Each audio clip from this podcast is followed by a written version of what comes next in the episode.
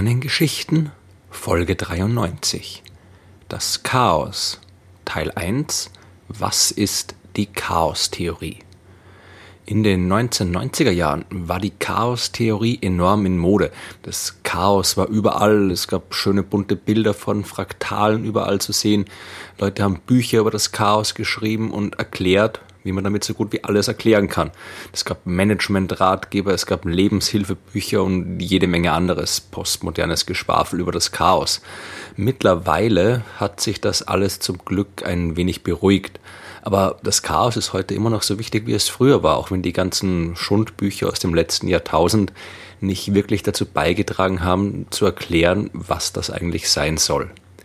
Das fängt schon damit an, dass das Wort Chaos in der Wissenschaft etwas ganz anderes bedeutet als im realen Leben.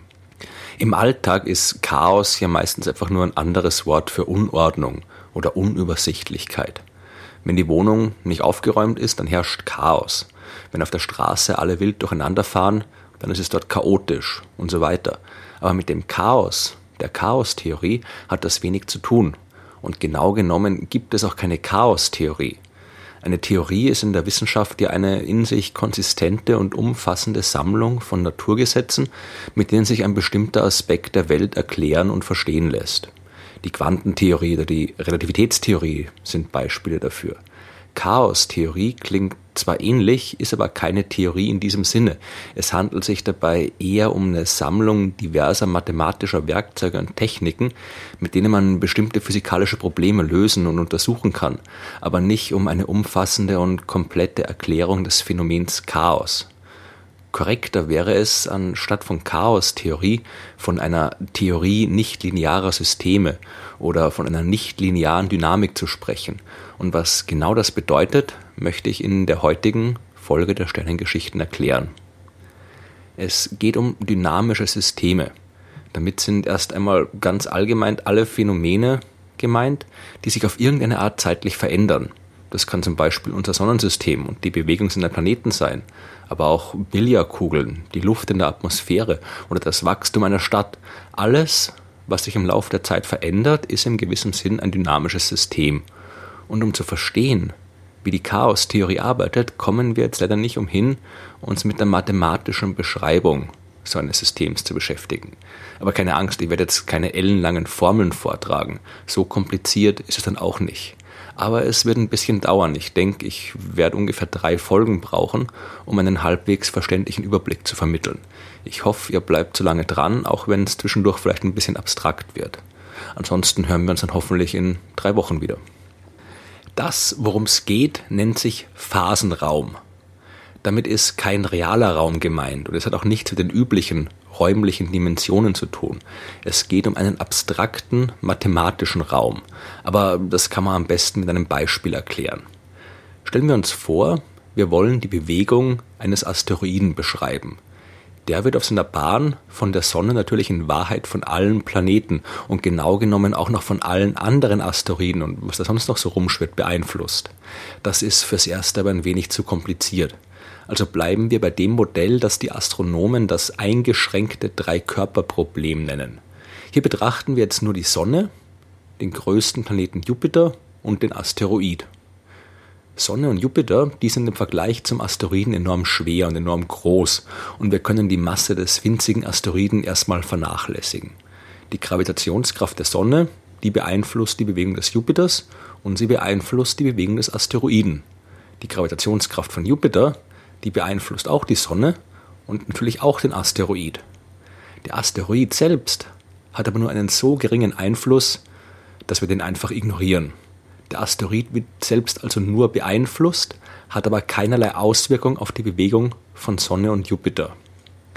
Das ist die grundlegende Konfiguration dieses eingeschränkten Dreikörperproblems.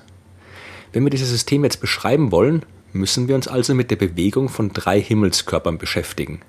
Da aber der Asteroid keinen Einfluss auf die Bewegung von Sonne und Jupiter hat und wir die Sache nur aus seiner Sicht betrachten wollen, können wir hier jetzt mit einem einfachen Trick dafür sorgen, dass wir uns mit den großen Objekten gar nicht mehr beschäftigen müssen. Wir denken uns einfach ein Koordinatensystem, das sich ständig mit Sonne und Jupiter mitbewegt. Da auf die beiden keine Störung vom Asteroiden wirken, bewegen die sich ja komplett regelmäßig. Und wir können diese Bewegung quasi einfach rausrechnen. Unser Koordinatensystem dreht sich also mit den großen Körpern mit. Und wenn wir das System so betrachten, dann haben Jupiter und die Sonne dabei immer die gleichen Koordinaten, dass sie sich ja auf die gleiche Art bewegen wie das Koordinatensystem selbst. Das Einzige, was sich in dieser Beschreibung des Systems noch ändern kann, ist die Position des Asteroiden. Der Asteroid, der nimmt jetzt zu jedem bestimmten Zeitpunkt einen bestimmten Ort im Weltraum ein. Und um den zu beschreiben, brauchen wir drei Ortskoordinaten, ganz klassisch, x, y und z-Koordinate. Außerdem bewegt sich der Asteroid zu jedem bestimmten Zeitpunkt in eine bestimmte Richtung. Und auch dafür brauchen wir drei Koordinaten, die angeben, mit welcher Geschwindigkeit er sich jeweils in jede der drei Richtungen bewegt. Wir haben also drei Orts- und drei Geschwindigkeitskoordinaten. Insgesamt also sechs Zahlen, mit denen sich der Zustand des Asteroids für einen bestimmten Zeitpunkt komplett beschreiben lässt. Der Phasenraum, den man wie gesagt nicht mit dem realen Raum verwechseln darf, hat für dieses System also sechs Dimensionen. Einen sechsdimensionalen Raum können wir uns natürlich nicht vorstellen, aber das ignorieren wir jetzt einfach mal. Wir brauchen uns vorerst ja auch einfach nur sechs Zahlen vorstellen. Zum Zeitpunkt 1 wird der Zustand des Asteroid durch diese sechs Zahlen, die drei Orts- und die drei Geschwindigkeitskoordinaten, beschrieben. Ein bisschen später hat sich das System verändert. Der Asteroid hat sich bewegt und dabei auch seine Geschwindigkeit geändert. Zum Zeitpunkt 2 werden also sechs andere Zahlen den Zustand des Systems beschreiben. Zum Zeitpunkt 3 wieder sechs andere Zahlen und so weiter. Wenn wir die Bewegung des Asteroiden auf diese Art und Weise betrachten, bekommen wir eine lange Liste mit unterschiedlichen Gruppen von sechs Zahlen. Jede dieser Gruppe von sechs Zahlen können wir uns jetzt als einen Punkt im sechsdimensionalen Phasenraum vorstellen.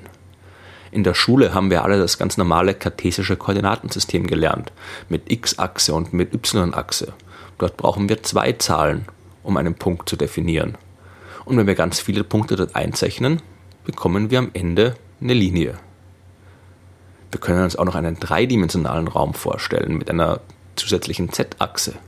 Jetzt brauchen wir drei Zahlen, um einen Punkt zu definieren. Und mit mehr Dimensionen geht es auch, auch wenn man sich das halt nicht mehr vorstellen kann. Vier Zahlen bestimmen einen Punkt im vierdimensionalen Raum, fünf Zahlen bestimmen einen Punkt im fünfdimensionalen Raum und sechs Zahlen einen Punkt im sechsdimensionalen Raum. Unsere Liste mit den Gruppen aus sechs Zahlen entspricht also jeder Menge Punkte im sechsdimensionalen Phasenraum des Systems. Und wenn wir alle diese Punkte nacheinander verbinden, bekommen wir eine Linie, die sich durch diesen sechsdimensionalen Phasenraum bindet. Das ist ein sogenannter Phasenraumorbit eine Phasenraumkurve. Und das darf nicht mit dem realen Orbit eines Himmelskörpers durch den realen Weltraum verwechselt werden. Der Phasenraumorbit, der zeigt uns auf einen Blick die komplette Entwicklung des dynamischen Systems. Wir können an einem beliebigen Zeitpunkt herausgreifen und uns ansehen, welche Koordinaten der Phasenraumorbit gerade hat und daraus sofort Ort und Geschwindigkeit des Asteroiden ablesen.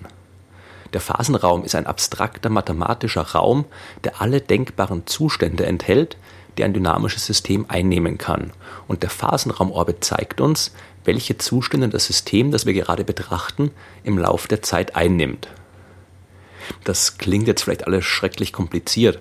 Wenn man dazu ein paar Bilder malen könnte, wäre es einfacher, aber das geht bei einem Podcast ja schlecht.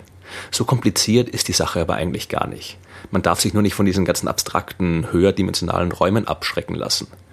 Wenn zum Beispiel ein Arzt jeden Tag mein Gewicht, meine Körpertemperatur, meinen Blutdruck und meinen Ruhepuls misst und in eine Tabelle einträgt, dann ist es im Prinzip auch nichts anderes als ein Punkt in einem vierdimensionalen Phasenraum, der meinen körperlichen Zustand beschreibt.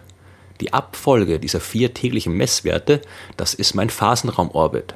Und hier wird auch schnell klar, warum er für die Beschreibung eines dynamischen Systems wichtig ist. Wenn sich mein Gewicht nicht ändert, meine Temperatur, mein Blutdruck und mein Puls immer konstant bleiben, dann ist mein Zustand offensichtlich sehr stabil und sehr geordnet. Jeden Tag wird der Arzt die gleichen vier Zahlen in seiner Tabelle eintragen. Oder anders gesagt, jeder Punkt im Phasenraum ist identisch mit dem davor. Wenn wir jetzt alle Werte in den Phasenraum eintragen, dann bekommen wir also immer den gleichen Punkt. Der Phasenraumorbit ist in diesem Fall also keine Linie, sondern ebenfalls einfach nur ein Punkt im vierdimensionalen Raum. Wenn aber zum Beispiel mein Gewicht und meine Körpertemperatur von Tag zu Tag stark schwanken, dann wird auch der Phasenraumorbit kein stabiler Punkt mehr sein, sondern eine wild hin und her wackelnde Linie im Phasenraum. Und auch ohne die genauen Messwerte zu kennen, würde der Arzt sofort sehen, dass mein körperlicher Zustand nicht mehr stabil ist, sondern sich da irgendwas tut und ich offensichtlich krank bin. Die Form eines Phasenraumorbits, die sagt uns also etwas über den dynamischen Zustand, in dem sich ein System befindet. Je nachdem, wie sich der Phasenraumorbit im Laufe der Zeit verändert, ist ein System geordnet oder chaotisch. Fallen die Änderungen von einem Zeitpunkt zum nächsten nur gering aus, dann spricht man von einem linearen System. Sind die Änderungen stärker, dann handelt es sich um ein nichtlineares System. Und die Chaostheorie ist eine Sammlung von mathematischen Methoden, mit denen sich solche Veränderungen von Phasenraumorbits beschreiben und analysieren lassen. Die wichtigste Erkenntnis auf diesem Gebiet fasst das sogenannte KAM-Theorem zusammen oder KAM-Theorem. Und worum es sich dabei handelt, das erfahrt ihr in der nächsten Folge der Sternengeschichten.